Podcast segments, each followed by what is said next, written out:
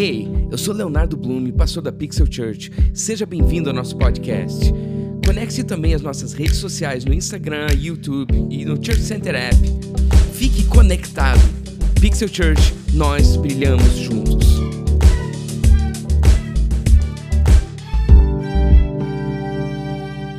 Galera. Isso daqui vem lá dos velhos tempos.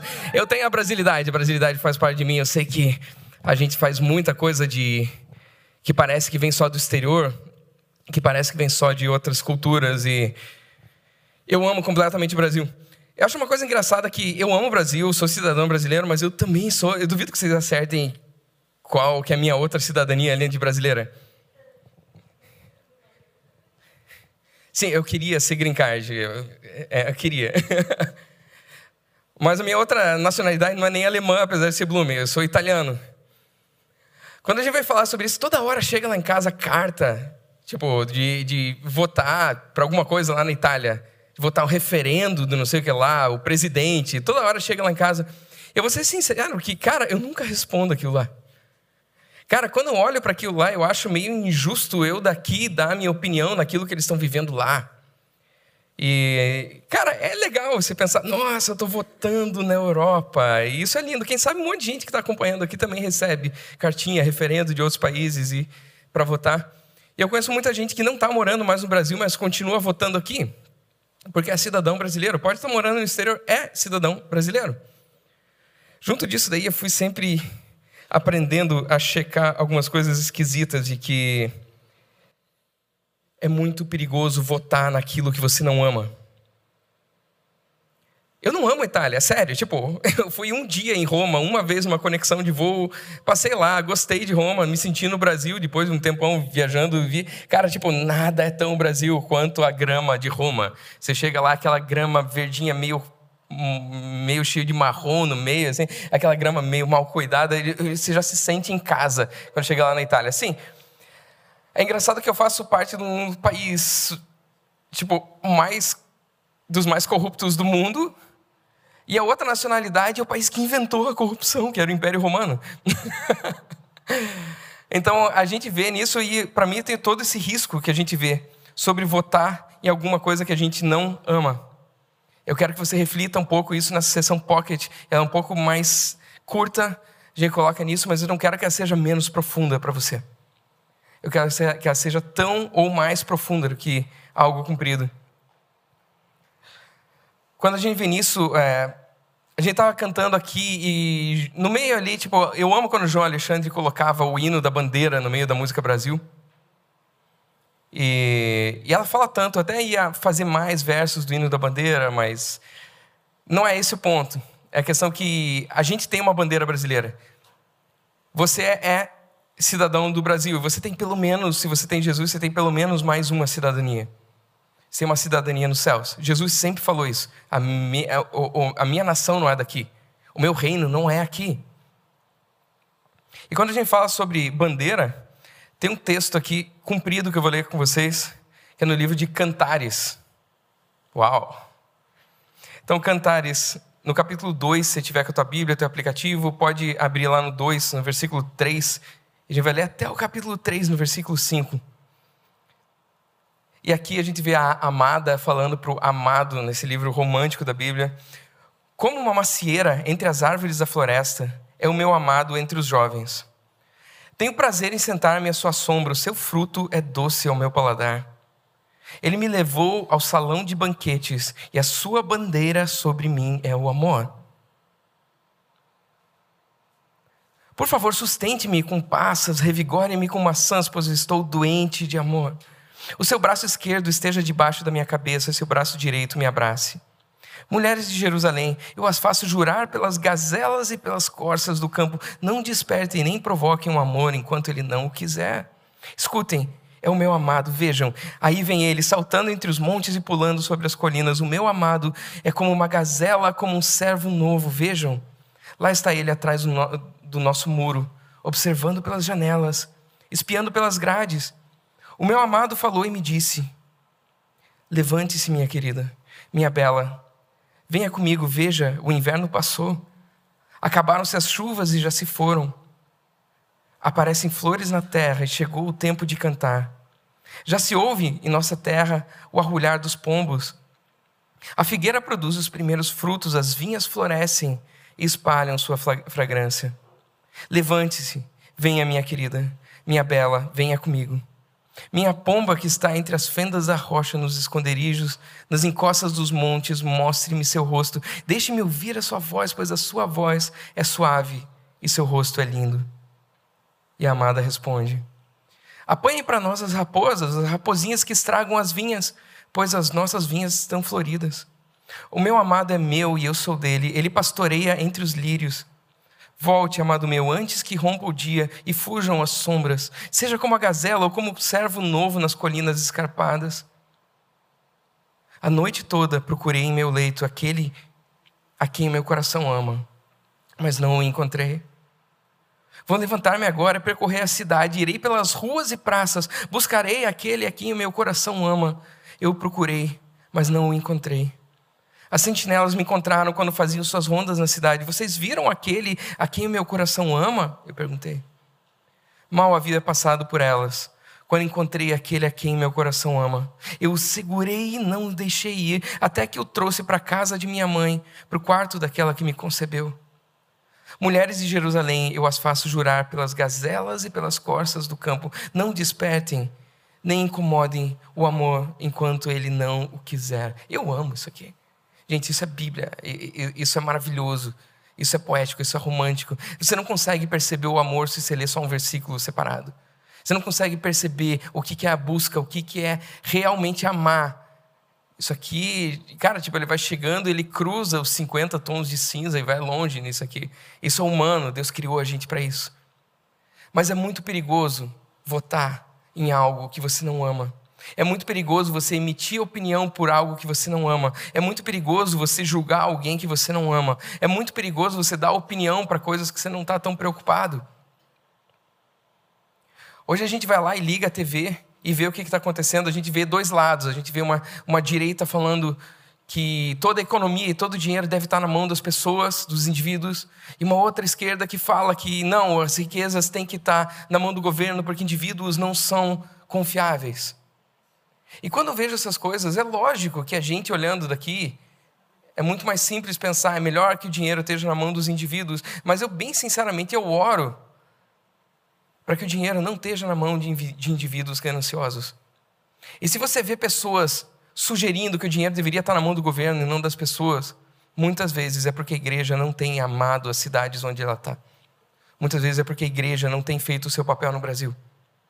E quando você vê entre ter razão ou cuidar de alguém que passa fome, claro que você deve ficar com a segunda. Não tenha dúvida que você deve ficar com a segunda. E não tenha dúvida que uma vez que o governo tomou as obras que deveriam ser da igreja, ele nunca mais devolve.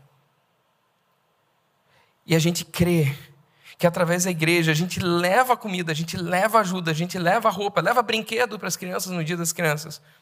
Mas a gente, além de ajudar aqueles que precisam, a gente procura libertar. A gente leva uma palavra de libertação, dizer que ele é livre, que ele pode sonhar, que ele deve sonhar, que ele tem que buscar os seus sonhos, ele tem que buscar a presença de Deus na vida dele.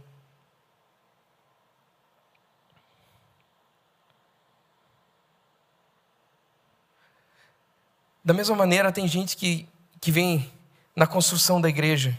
Não adianta você simplesmente votar achando que está gerando liberdade no país e depois parar de construir a igreja junto. Não adianta, é a igreja que liberta pessoas dia a dia e você dificilmente vai achar uma instituição que faça isso. Você vai encontrar pessoas tentando fazer. Mas pessoas sempre lucram com a pobreza continuada. A política lucra com a pobreza continuada. Pessoas querem ver outros necessitando e sendo sempre o Salvador que vai lá e ajuda e deixa passar fome de novo, de ajuda e deixa passar fome de novo, ajuda e deixa passar fome de novo. E você vê seres humanos indo para o seu lugar mais instintivo e menos humano de todos, lutando pela comida, lutando pelos recursos e sem saber que ele foi feito, ele tem todos os recursos em si. Deus criou ele para ser livre. A gente tem a esperança, sim, a esperança está nas coisas práticas, a esperança está na nação. A fé ela está na igreja, ela não vai ter outras fontes. Vai ter igreja pode não ser uma instituição, pode ser uma pessoa que está levando a palavra de Jesus fora de uma ideia de instituição, mas ela faz parte da igreja. Não tem como espalhar a fé sem ser pela igreja, sem ser uma pessoa. Você é a igreja. A igreja está através de você, você é um dedo da igreja. A igreja é esse coletivo de pessoas que querem trazer o amor ao mundo e o amor sempre está em pessoas. Então a fé ela vai estar tá através da igreja, a esperança sim, ela está na nação também, mas o amor só está em pessoas. Você não vai encontrar um computador que te ama, você não vai encontrar um carro que te ama, você não vai encontrar uma casa que te ama. Só pessoas podem amar pessoas. Aqui em Salmos 2,8 Deus fala: Pede-me e te darei as nações como herança e os confins da terra como tua propriedade. Tem gente que fala disso aqui das mais diversas maneiras.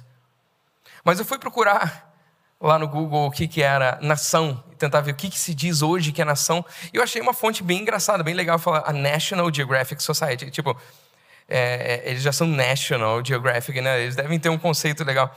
Eles colocaram que nação é um território onde todas as pessoas são lideradas pelo mesmo governo. A palavra nação também pode se referir a um grupo de pessoas que compartilham uma história, tradições, cultura e muitas vezes a língua, mesmo que esse grupo não tenha um país em si próprio.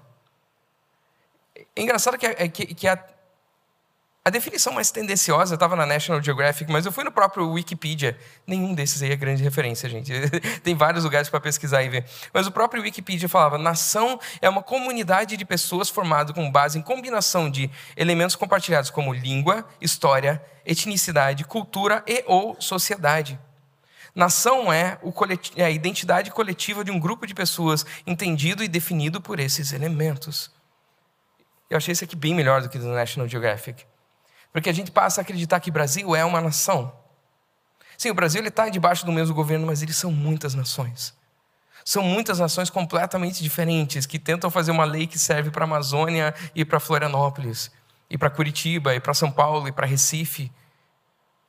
E, e óbvio que não vai dar certo desse jeito, porque são nações diferentes, debaixo do mesmo principado, potestade, dominador, o mesmo governo.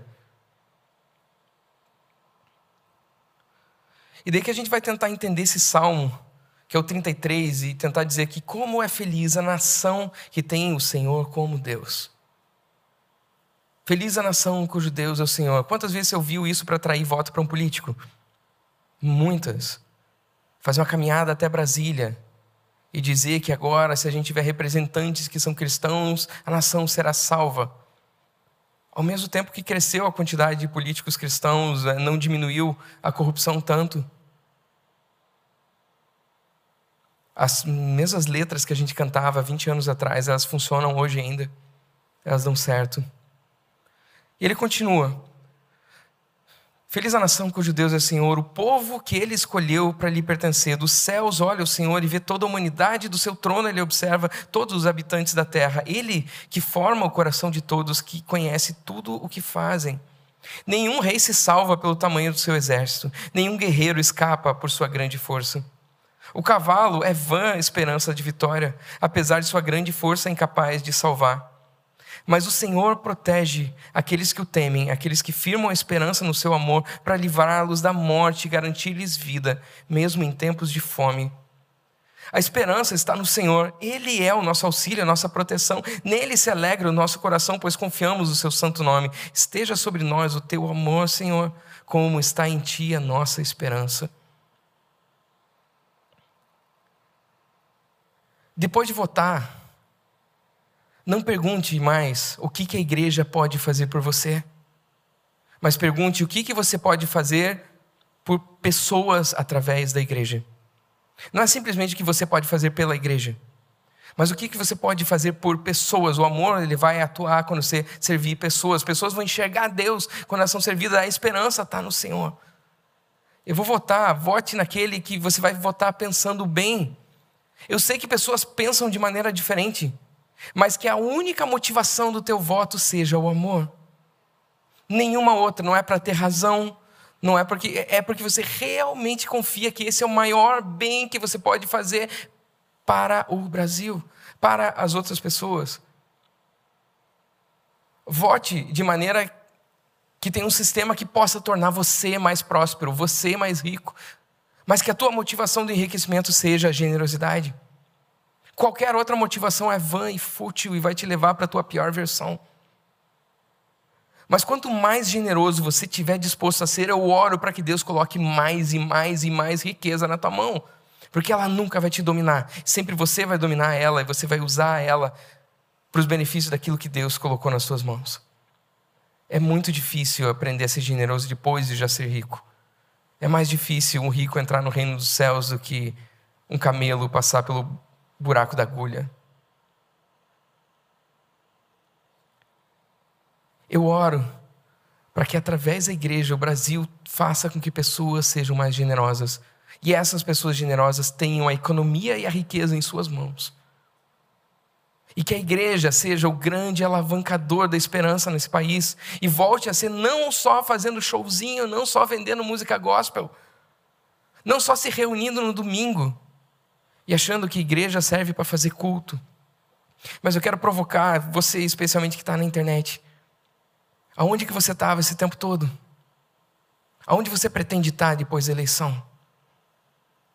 Na verdade, não importa tanto quem ganha a eleição, desde que você esteja construindo a igreja depois, seja aqui, seja em outro lugar, mas construindo a igreja. Igreja é uma cultura. Uma nação é uma cultura. Uma nação são elementos compartilhados de uma cultura, não é uma zona geográfica. Isso é o que tentam fazer a gente acreditar. Essa é a nação mais feliz da terra, porque é a nação cujo Deus é o Senhor. É esse reino de Deus, é esse povo que está sobre toda a terra, construindo cultura através de algumas instituições, de muitas instituições. Eu vi nessa semana que no Brasil se abre 21 igrejas por dia. É, eu amo que abra 21 igrejas por dia. Mas eu também quero ver o resultado de 21 igrejas sendo abertas por dia, que não seja pessoas que brigaram dentro da mesma igreja, agora vou abrir uma outra com as mesmas pessoas, para não ter as pessoas que eu não gosto junto. Isso não é a definição de igreja. Agora, eu vou fazer uma outra igreja porque tem uma outra visão de construir uma outra cultura que é capaz de comunicar com outras pessoas que não estão recebendo a mensagem de Jesus, porque essa mesma linguagem, esse mesmo lenga-lenga, a mesma maneira que é falado, só fala com cristãos e não leva a palavra de Deus para mais ninguém. Que você vote pensando no bem, que você vote baseado em amor. Eu não voto na Itália porque eu não amo a Itália, mesmo que eu receba as coisas de lá. Eu quero ir para lá, mas eu amo a humanidade. Eu poderia sim estar votando só por amor à humanidade, mas eu não conheço os problemas deles. Você conhece os problemas do Brasil. Vote acreditando naquilo que é melhor. E coloque como rei do teu coração o único que é capaz de te trazer esperança, Jesus. Ele vai te trazer esperança. Se você quiser, ore junto comigo, fale: Senhor Jesus, eu te entrego a minha vida. Senhor Jesus, eu entrego a minha vida para você. Eu voto em você para reinar o meu coração. Eu voto para que você me transforme em esperança para aqueles que estão ao meu redor. Para que você me transforme naquele que leva uma fé da aceitação na fé da graça, na fé da salvação, que tudo já foi feito por você, na fé que é o ato de receber algo que você já nos deu, um favor imerecido.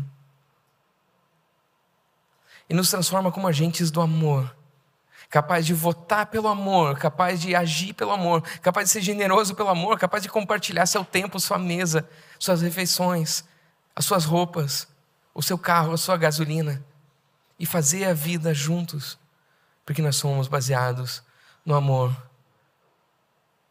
Pai, eu peço pelo Brasil, eu peço pela nossa nação, eu peço para que a gente esteja indo para um futuro e não para um, para um passado de novo. Eu sei que as duas opções são, são figurinha repetida. Mas eu te peço que, pela tua misericórdia, ainda assim, o Brasil tenha um caminho diferente daquele do passado o Brasil não seja aquele Brasil que, que a gente tanto sofreu 10, 20 anos atrás, vendo a corrupção acabar, destruir com o país mais rico do mundo, que é isso que nós somos, com o país que é o grande celeiro do mundo, é o grande celeiro das nações. Nos transforma mais uma vez naquilo que você sempre colocou o Brasil para ser que eu te peço, Pai, em nome de Jesus. Amém.